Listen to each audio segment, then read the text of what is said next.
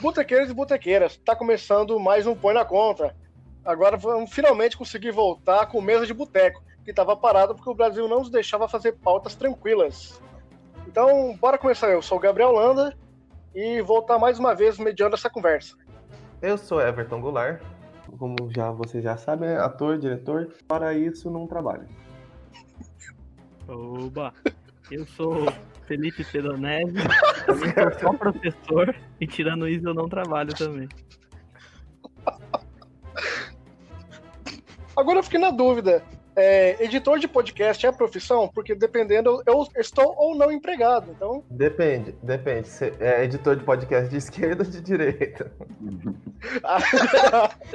Justo. Você apoia o ozônio? Bom, meu nome é Natan e eu acho que quebrar uma arte do Romero Brito valorizou a arte dele. É isso aí. Que é o Igor. Vamos para mais um podcast aí. Tamo junto, é nóis. Aí, vamos, a gente vai abrir com qual tema mesmo? Deixa eu pegar, abrir minha cerveja aqui. Na minha tá no congelador. Então, há 10 segundos atrás a gente definiu que a gente ia começar com Romero Brito. E você vê como Romero a equipe Brito. está extremamente antenada na conversa. Sintonizada. É isso aí. Sintonizada. Ele é velho, né? Ele é É velho. o álcool. mesmo. É um álcool. Já esqueceu, né? Uhum. A parte mais bizarra disso- dessa história é que ela ocorreu em 2017, velho. Só que ela chegou na internet Ué? essa semana. Porra. Não sabia Como dessa fita. Disse isso ontem, de- ontem, Uhum. ontem à noite, eu acho. Eu descobri Caraca, estudando pra mano, pauta, então- velho. Eu descobri agora, estudando pra pauta, velho. É, então eu cheguei a ver a matéria falando sobre isso. Inclusive, a galera tava falando que provavelmente foi coisa dele, ele que lançou na internet pra poder dar um, um boost Agora? no, Um, negócio. Hum. faz sentido, faz Faz sentido. Faz Ah, não sentido. sei não, velho. Sentido. É, tá? É, mano, eu só fiquei de cara porque, tipo assim, a galera começou a lançar essa mulher assim, muito como a, a heroína dos funcionários, ah, porque não sei o quê. Mano, na verdade, ela fez a fita lá, que o cara reservou 20 lugar e tomou um café de 8 conto. Tipo, acho que qualquer um teria ficado pistola com uma situação dessa, né, velho? Agora não tem essa de, tipo, ah.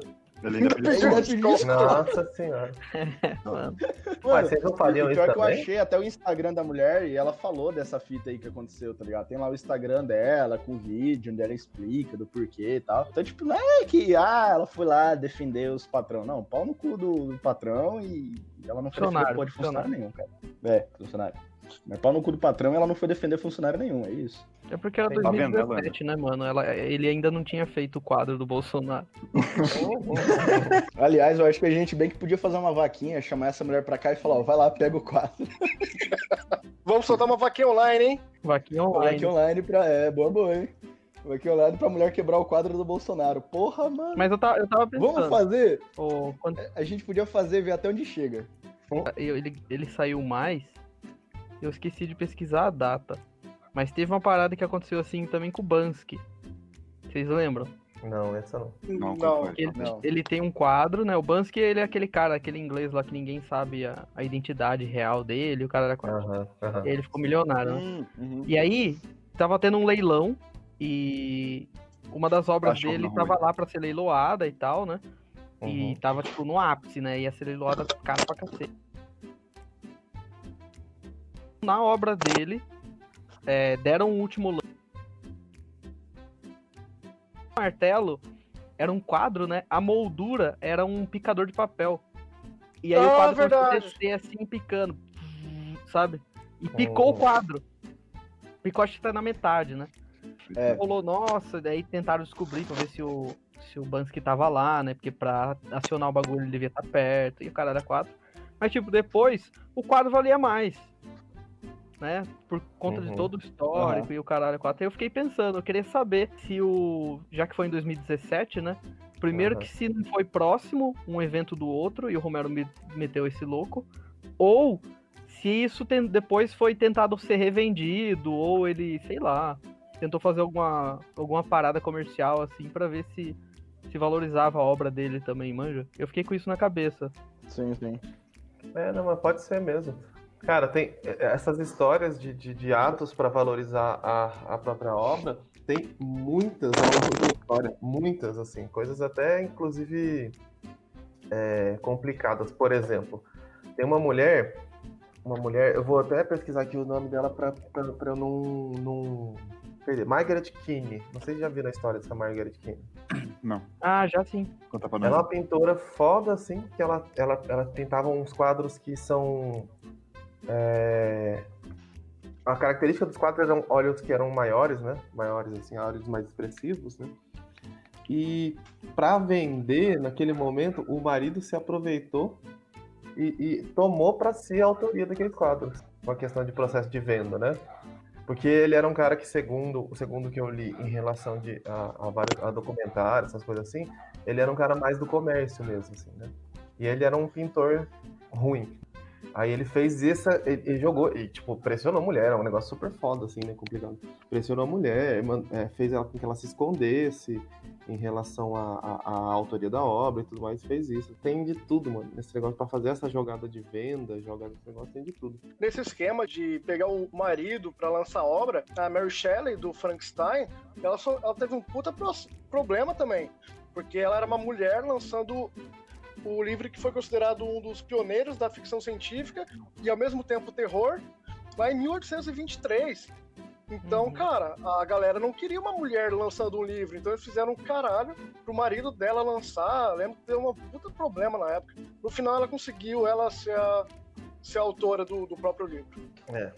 Agora o Romero Brito, mano, eu, eu, assim. Ele tem muito dessa coisa de. de, de que catar a, todo custo, né? Inclusive combina Uhum. com o momento atual que a gente tá vivendo, de mídia a todo custo, pra conseguir várias. E com quem ele defende ali também. né? Exatamente, né? É, e, mano, assim, eu vou falar uma questão. Eu acho até, até esteticamente bonita a obra dele, né? Mas pra mim é como se tivesse é, colorido um, um pedaço de cocô. tipo, de verdade, é, é, assim, é bonito de ver, entendeu? Se você pintar um pedaço de cocô, você vai achar. Pode fazer ele aparentar ser bonito, tá ligado? Agora, e a consistência da coisa? A consistência é mole. Então, é, muita gente da área da- das artes plásticas coloca que alguém que faz um, um tipo de arte muito semelhante a dele, mas que ela é muito mais reconhecida dentro da, da área, né? É a Beatriz Milhazes. Porque coloca exatamente isso, que, que também vai ser uma obra extremamente colorida e tudo mais, só que é uma obra bem feita, uma obra com profundidade. Ela não parece que foi desenhada por uma criança de dois anos. É, eu, tava, eu tava pesquisando um pouco sobre ele, assim, né? Sobre o Homero Brito, saber quem que é, de onde ele veio. Aí diz que tem aquela velha história, né? Ele era de família pobre, brasileira e tal, e se lançou novo, assim, 14 anos, acho que ele vendeu a primeira obra dele. Só que ele, hoje ele é considerado o cara, o artista mais comercial de todos, né? E a gente vê Sim. novamente, né? A relação da, da, da arte com a, a indústria pro lucro, né? Ela é, ba- a arte dele, pelo que eu vejo, assim, é basicamente feita pra vender. Ele é fez campanha com a Absolute, a vodka Absolute. Ah. Ele, Pode eles fizeram um contrato com ele lá pra lançar Ah, verdade. Mano, ele é o artista mais licenciado da história. Então, basicamente, realmente, as obras dele são totalmente comerciais. Totalmente comerciais. Essa lógica aí. Aí tem, tipo, gente que questiona: será que todas as obras dele são dele? Porque se ele tem basicamente uma fábrica de produzir produtos Romero Brito, nada garante que quem produz aquele, aquele copo com a arte dele foi ele. Se ele fez um, Uhum. um padrão de venda, um padrão de desenho, qualquer um que trabalha pra ele pode replicar aquilo e colocar a assinatura e já era. Até porque a arte dele é muito geométrica também, né? Exatamente. É, é bem padronizada, né? Vocês sabem que ele fez um quadro da Dilma também, né? Uhum, Sim, da sim. Dilma e do Lula. A do Lula também? Do Lula eu não sabia, Ah. não. Uhum. Ele fez dos três. Ah, Quando ele começou a se despontar, né? Já foi do negócio, né? É que é É, olha- engraçado isso, porque o- quando a gente pensa aí na- na- no quesito arte, inclusive a gente já, já até tinha comentado isso, que ela geralmente ela é auto-referenciativa, né, a alta cultura. Só que o Romero Brito, ele é tipo artista de classe média alta. Ele não é elite, tá ligado? Tipo, ele não vende obra por milhões. As obras deles não estão em, em leilões caríssimos, etc. O cara vende meio que a varejo, tá ligado? Uhum. Ele tem a loja que vende obra, ele vende obra pra caralho, ele tem uma galera fazendo. É, é muito classe média alta a obra dele. Né? O Homero Não Brito é... é... a Riachuelo do, da arte, então. Exato. É, é, mais- é tipo. Ah, lá, é que moleque, chama aquela, aquela, aquela, aquela coisa de roupa que veio de Miami pro Brasil lá? Forever 21? Veio de Miami pro Brasil. Ele fez caminho reverso, exato. É engraçado, é tipo, ó, vou dar um exemplo. Esse aqui vai ficar da hora, já que a gente tá no bar. O Romero Brito é a pitu do Brasil na, na, na arte é, de fora. Caralho. Porque, tipo, no? Brasil, o que, que a gente usa a pitu? Pra limpar rodoviária, né? Pra lavar chão de rodoviária. O Romero Brito é a pitu do Brasil, mano. Ele não era comprado aqui, ele foi no pro exterior, ficou famosinho, e aí de lá ele fez o nomezinho dele. É, mano.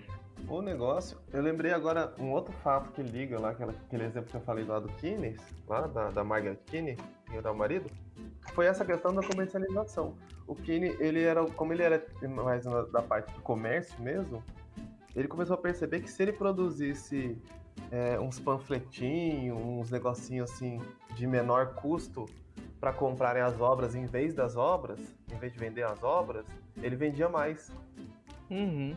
Então ele é tipo, é tipo exatamente essa questão aí do, do, do Romero Brito. Ele não tá trabalhando em vender a obra, tá trabalhando em vender a reprodução da obra por ele, Uhum. por conta dele, né? Tipo, é louco, a- né? varejão, varejão, a- varejo- atacadista de repente até, né? É. Varejão Ele virou mesmo. uma marca, né, cara? É, Sim, uma total. marca. Mas uma marca não de luxo.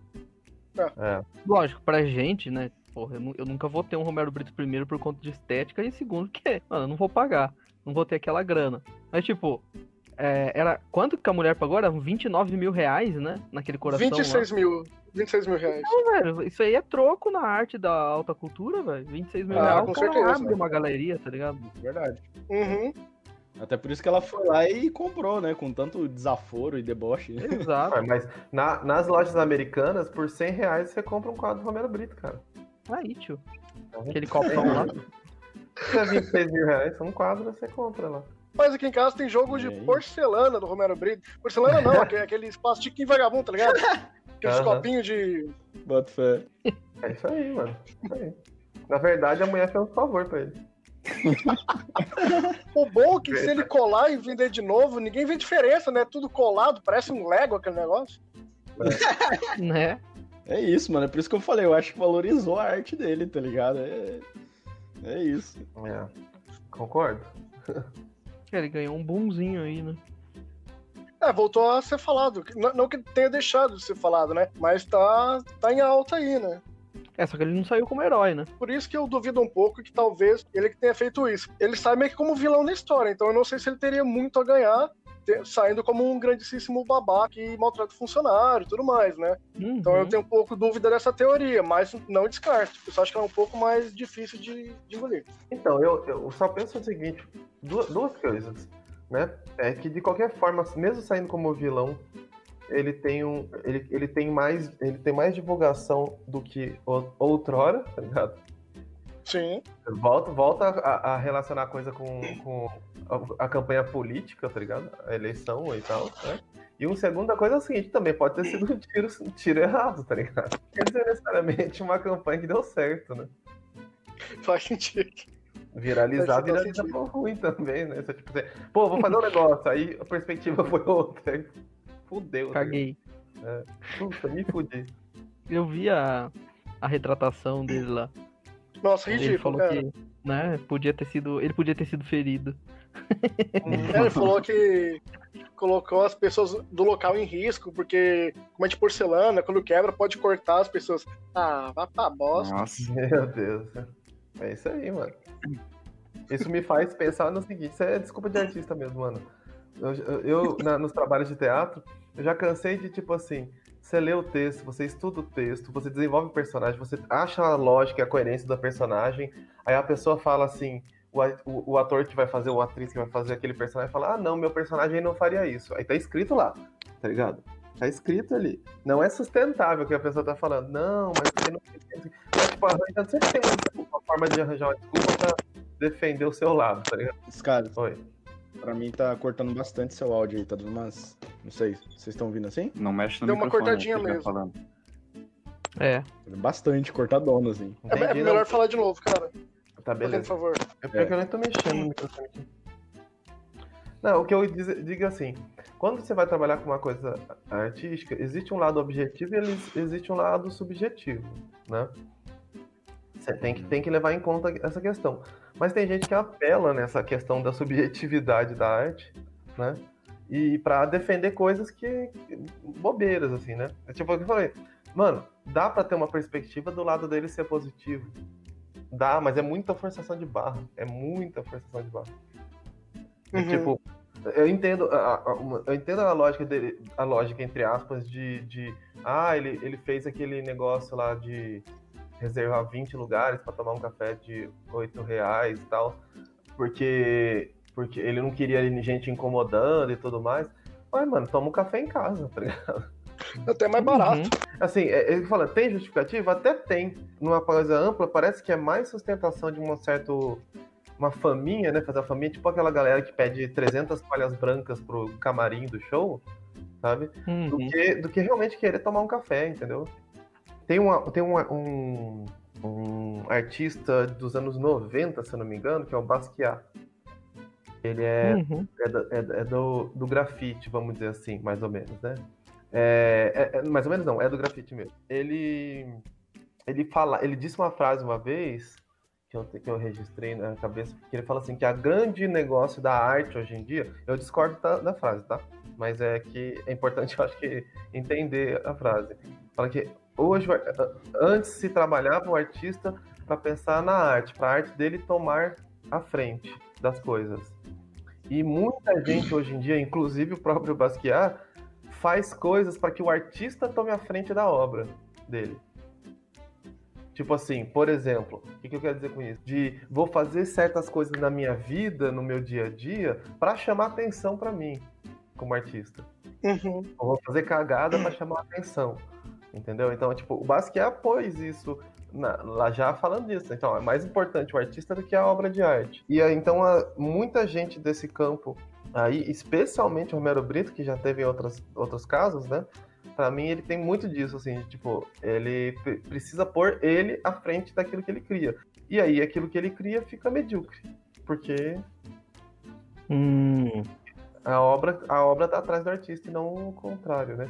E eu a dizer, não tô falando disso que o artista tem que, ter, tem que ser irrelevante em relação à obra. Mas eu acho, eu acho mais interessante, ao meu ver, até como posição de artista, a obra falar pelo artista e não as Claro, coisas que o artista claro. faz no dia a dia e tudo mais. Isso aí pra mim é de pico e, e tal, tá ligado? Uhum. É trabalhar, no, enfim, nisso. Eu acho que isso é muito sensível também. Porque se você for, for fazer uma enquete aqui, não só com a gente, mas com todo mundo que tá ouvindo, e você perguntar o que, que você sabe sobre a vida. Lá, um artista aí famoso.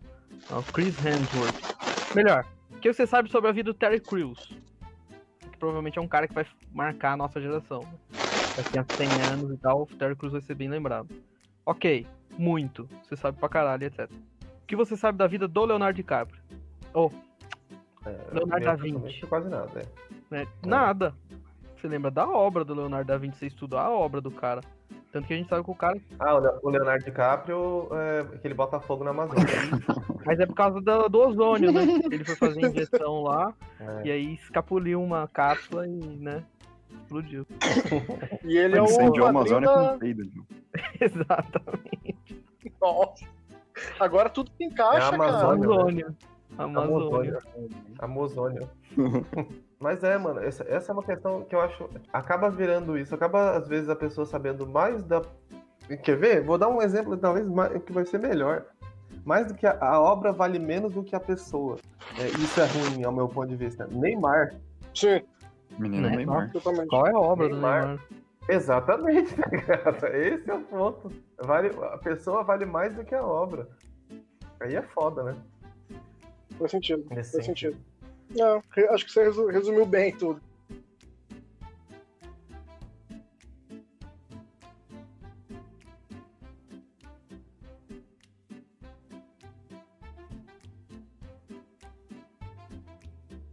Nova polêmica da semana.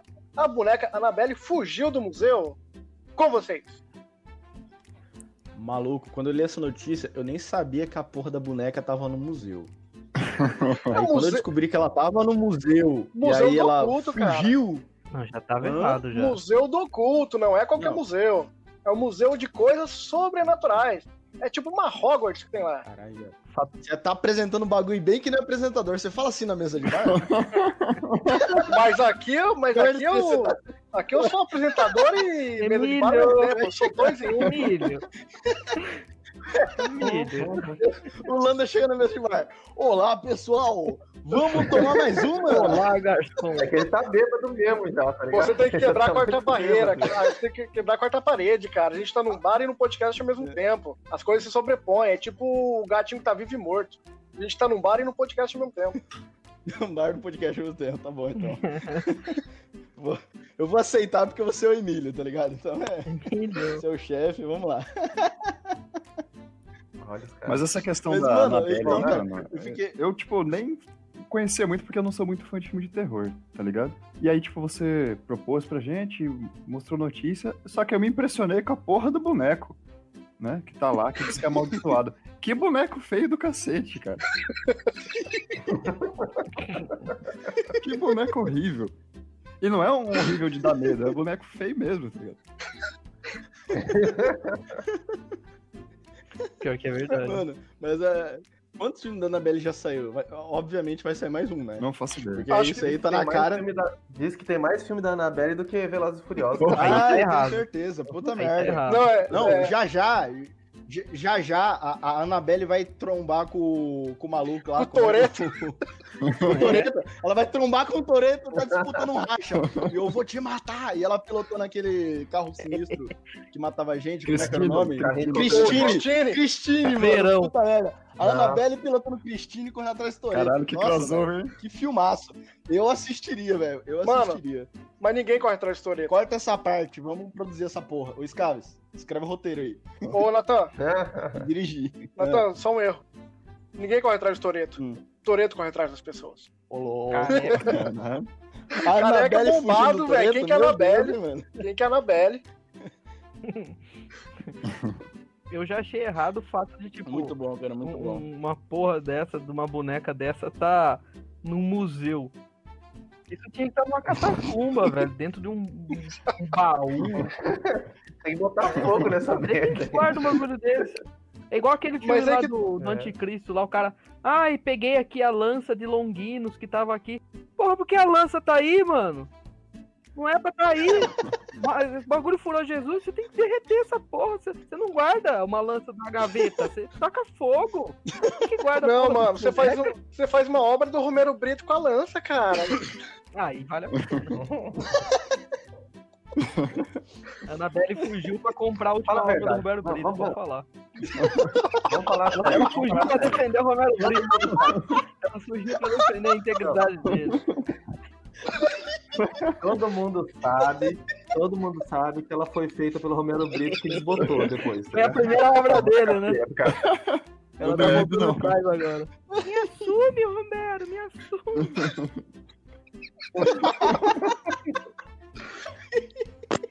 Mas o, o problema é que é o seguinte, mano. Ela, ela, ela confusa, ela veio pro Brasil, se assustou com o Brasil e vazou, desapareceu. Essa Annabelle não volta nunca mais. Ela, ela foi pra Rússia garantir a vacina do coronavírus. É isso aí. Não atropela a pauta. Não atropela a pauta. Eu tô criando uma ponte. Eu tô, eu tô jogando. Eu tô jogando a deixa.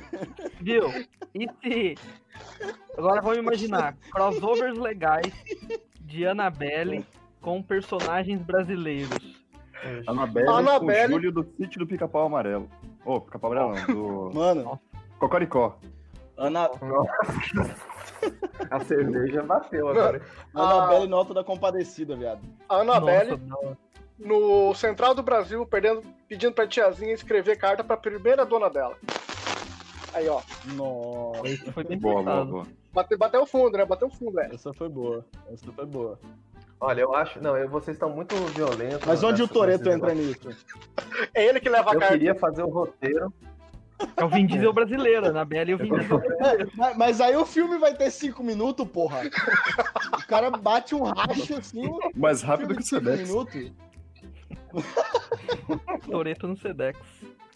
Toreto, do Sedex, aí. Eu queria fazer, escrever um filme de comédia romântica em que o casal seria a Annabelle e o Lando. Foda que a gente teria que fazer escadinha pro Lando beijar a Annabelle. Ó o bullying, ó o bullying. Emílio. Ai, ai. Ô, como é que chamava aquele brinquedo aqui no Brasil? Era do fofão que vinha com uma faca? Fofão. Era, era.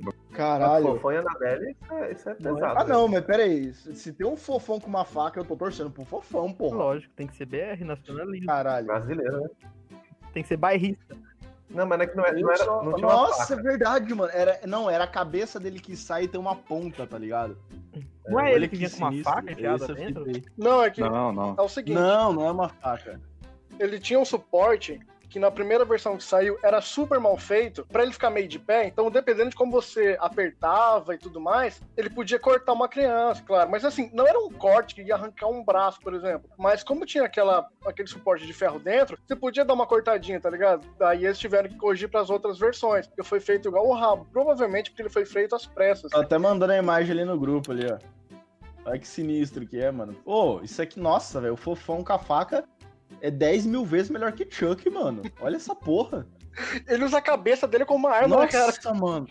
É, mano, é muito mais sinistro que o Chuck. Olha, parece uma. Olha isso. matar Ah, o mas, ó, vampiro. Olha só. Vocês já assistiram o filme do Bingo? Do bingo. Ah, não tenho certeza. Que é baseado na história do Bozo? em Oscar do Bozo? 1913. Ah. Você assistiu o filme do Pingo, Não, pô, o branco Bingo preto? Não, o filme saiu recente, Eu acho cara. que eu não assisti, não. Ah, pode anos. crer. Não, eu não assisti, eu tô, mas agora eu lembrei. É, faz três É, anos, ninguém, ninguém anos. assistiu, mas prossiga. Tipo, ninguém viu. Tem um, filme, tem um filme chamado Bingo, Rei das Manhãs, que foi baseado na história do Bozo brasileiro. Certo. E aí, lá, mano, assustador. Assustador, assim, num sentido assim, pesadíssimo o filme. Aí eu fiquei pensando, imagina se alguém pega e tem a ideia de fazer o filme do Carlos, mas você você tá confundindo. É um filme de terror com palhaço? Esse aí é It, cara. Você viu, isso não é bingo, não, cara. Você viu o filme não, errado. não é filme de terror. É, é pesado, mas Emílio. é pesado, mas não é de terror. Não é de terror, só que é pesado. Porque a história, o Bozo, ele, ele ficava, fazia gravação todo dia, tipo, seis horas seguidas, todos os dias na TV, porque era uma época que não tinha, né, é, muito programa na TV. E aí, pra su- se sustentar, o cara cheirava cocaína. Ah, eu, eu tô ligado desse filme aí, o Fraga. Ah, tá. Eu, tô, eu abri aqui, ó. Bingo, Rei das Manhãs, trailer mais 18, velho. Caralho. Ô, É, os isso caras, aí. Mas será que não tinha coisa fala. passar pra ter que gravar seis horas? Será que eles não tinham uma Lagoa Azul pra colocar na- nos momentos já, na época? Um Chaves? Porque hoje em dia a galera faz isso, mano. Ainda não Se tinha. não tem programação, bota Ainda Chaves. não tinha, mano. É, mas não tinha, não tinha produção tanto assim, né? A brasileira, a TV brasileira. Não tinha também comprado tanto. Então os caras ficavam muito tempo mesmo assim no ar. E agora o Chaves não tem mais, né? Porque deu umas tretas lá de contrato com a Televisa, com a família herdeira, né? Família do Bolanhos, e tiraram do ar Chaves. Chaves is dead. Só ficou aquele desenho mal feito do caralho lá. Aquela bosta. Até da Oi? Amazon tiraram Chaves. Agora é só no YouTube É? mesmo. Até da Amazon saiu? Uhum, tô conferindo aqui agora. Só tá aquele desenho ruim. Que bosta. É, porque parece que foi um problema. Eles querem que só passe no México, um negócio mó aleatório. Não, é Vai porque que- diz a família que a Televisa não se interessou em renovar o contrato, porque o contrato com o Bolanhos ia até julho de 2020. E aí a Televisa simplesmente falou, não queremos mais. E aí a família ficou revoltada porque a Televisa Caraca. fez bilhões de dólares em cima do, do- do seriado Chaves. E hoje tá cagando, né? Então, mano, mas a- o problema é que ele saiu de tudo, igual a gente comentou. Saiu da SBT, saiu da Amazon. O problema não foi só com a SBT. Eles tiraram Não, é porque a tudo. Televisa, a Televisa era detentora dos contratos e ela distribuía para as Uhum. outras emissoras de outros países. Então, assim, Ah, o problema foi com a Televisa. Ah tá, tá, entendi. Hum, a Televisa não quis fazer a distribuição. É, ela não quis renovar o contrato e, e, consequentemente, redistribuir. Uhum, não, não faz sentido nenhum, né, cara? Aliás, direitos autorais de propriedade intelectual não faz sentido nenhum, né? Mas quem sou eu pra falar isso? Que é isso aí, né? Compraram direito autoral da propriedade intelectual, basicamente. né? Sim. A- Sim. Televisiva, É. do, do Chaves, e agora, tipo, a família do cara não pode falar nada, não pode. Ah, é.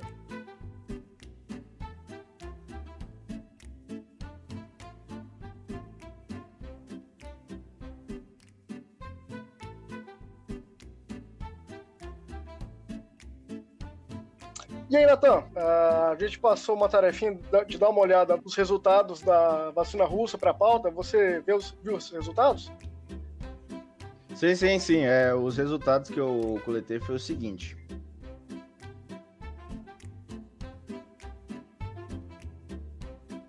É isso aí, foi tudo que eu consegui achar. Entendi.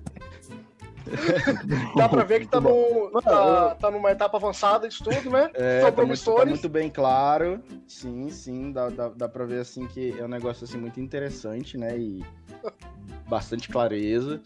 Mano, qu- quando eu vi a notícia, tipo assim, eu tinha até assistido um, um vídeo do, do Atila falando sobre o assunto, né? E ele mesmo falou assim que ele não achou resultados. Eu falei, bom, vou, vou procurar, porque é assim que se faz ciência, né, mano? Não que eu me garanta muito numa busca aí, né? Mas fui, também não achei porra nenhuma. E é isso, tipo, não tem porra nenhuma sobre a vacina. É, basicamente, o, o Putin deu uma de Bolsonaro, né? Chegou assim e falou: olha, eu posso, eu tenho e. cadê? Entendeu? Falou que matou a cobra, mas não mostrou o pau e nem a cobra. É. Basicamente. E, e tá nessa, cara. Então, assim, é, eu até comentei que a vacina do coronavírus agora é a próxima corrida espacial, né? Sim, é tanto que até o É, vai Sputnik muita gente come... Sim, tanto que ela ironicamente foi chamada de Sputnik 5. É, é- essa que é a fita, né? Então eu acho que é muito nessa ideia assim de uma corrida espacial mesmo, né? Você fingir que você tem alguma coisa porque você sabe que a curto prazo ninguém vai conseguir nada, né? Então fica nessas dúvidas.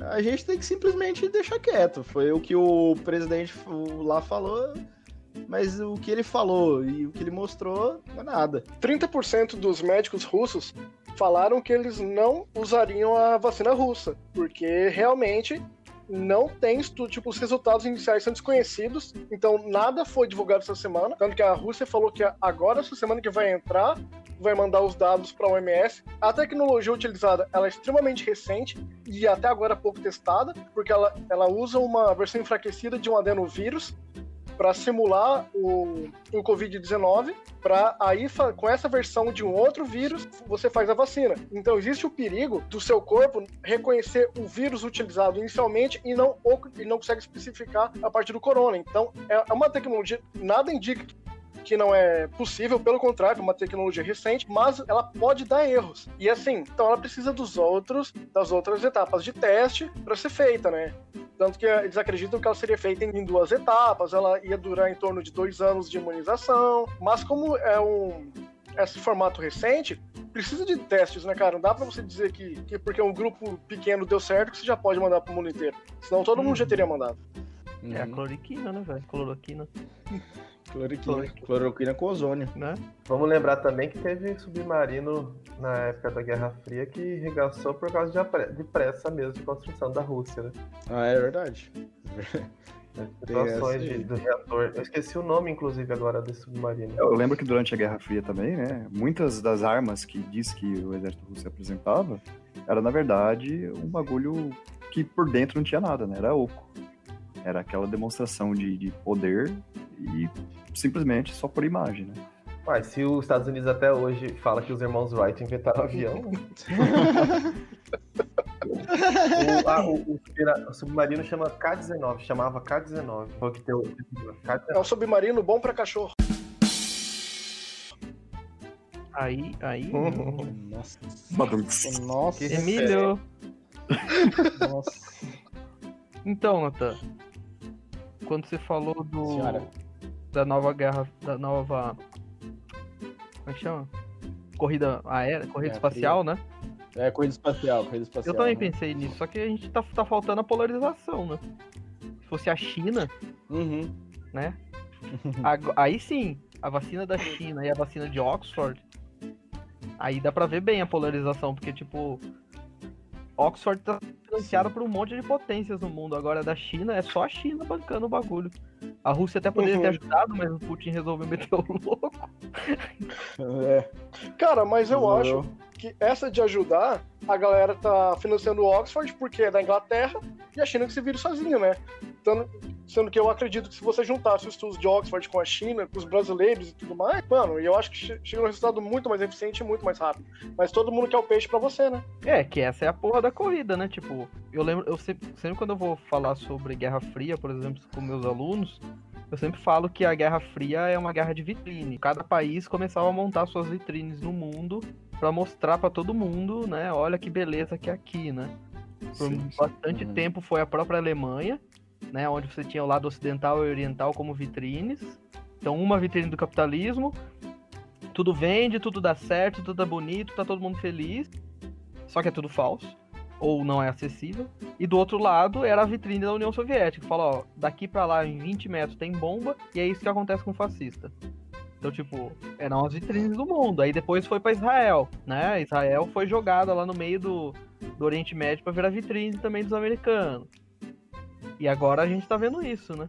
A gente tá vendo as vitrines aí do mundo. Os Estados Unidos, Oxford querendo fazer a sua vacina. Enquanto isso, Taiwan tá lá também fazendo a deles. E evitando o controle da pandemia. Evitando não, né? Fazendo o controle da pandemia o cara da quatro. É bem louco isso. É, no final acaba sendo mais uma vez uma, uma briga de discursos, né? Que a gente é maior que o outro, que a gente pode produzir antes, o nosso é melhor, o nosso é maior que o seu. né?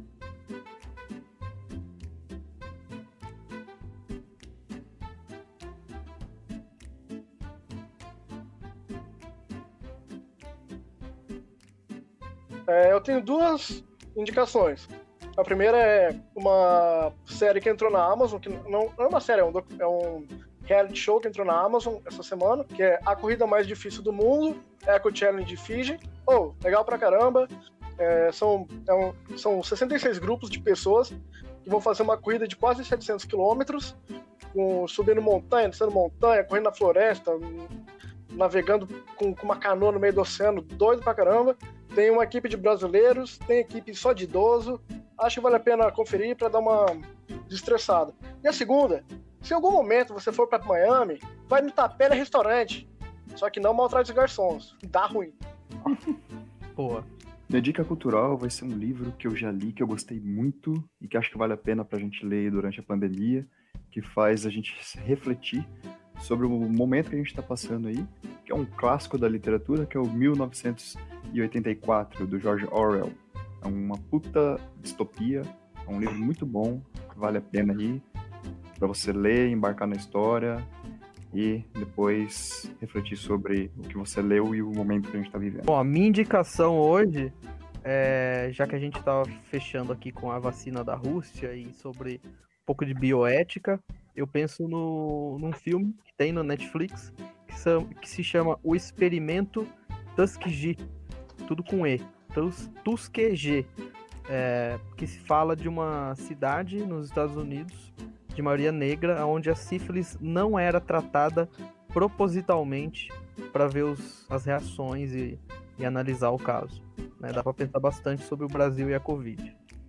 Procurem. A, a minha indicação cultural é uma, vai ser bem de entretenimento hoje, que é procurem um grupo de, de mímica chamado Umbilical Brothers.